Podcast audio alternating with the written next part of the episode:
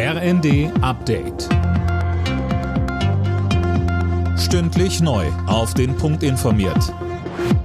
Ich bin Philipp Rösler. Guten Tag.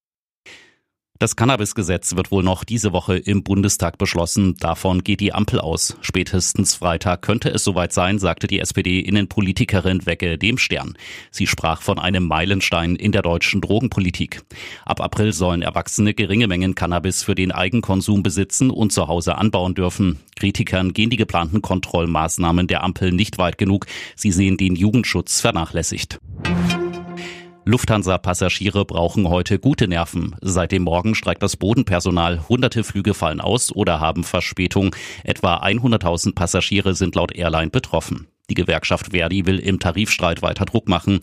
Das bisherige Angebot reicht ihr nicht aus. Dazu sagte Lufthansa-Sprecher Martin Leutke im ZDF.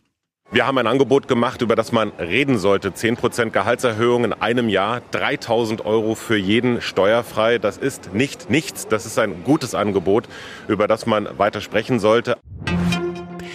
Großer Rückruf bei Mercedes. Weltweit ruft der Stuttgarter Autohersteller 250.000 Fahrzeuge zurück. Es geht um mögliche Probleme bei Sicherungen, die zu Motorschäden oder sogar Bränden führen können. Allein in Deutschland müssen um die 40.000 Autos in die Werkstätten.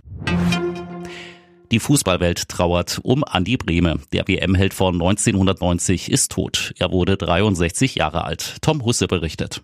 Von seiner Familie heißt es, Brehme starb plötzlich und unerwartet infolge eines Herzstillstands.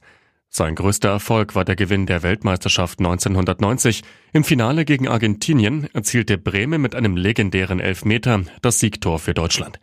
Er spielte auf Vereinsebene unter anderem für die Bayern, Kaiserslautern und Inter Mailand.